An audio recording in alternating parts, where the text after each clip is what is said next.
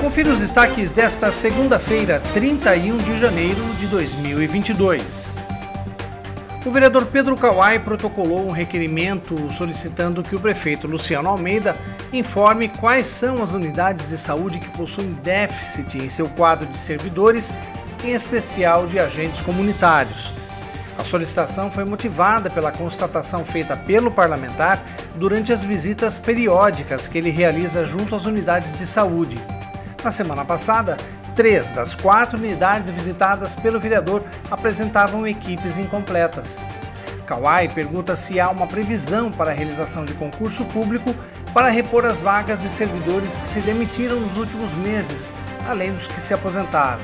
Segundo ele, infelizmente Piracicaba também teve servidores que faleceram durante o período da pandemia, sem contar os que se demitiram para ocupar posições em outras prefeituras e em outras empresas particulares.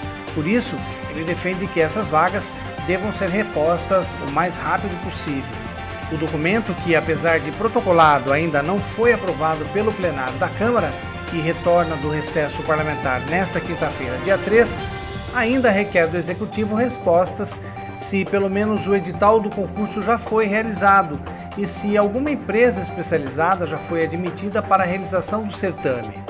Kawai explica que, embora haja um projeto de lei complementar da Presidência da República que impede a contratação de novos servidores durante a pandemia, existe um entendimento jurídico que afirma ser possível a reposição de vagas, o que não se configuraria como aumento de despesas.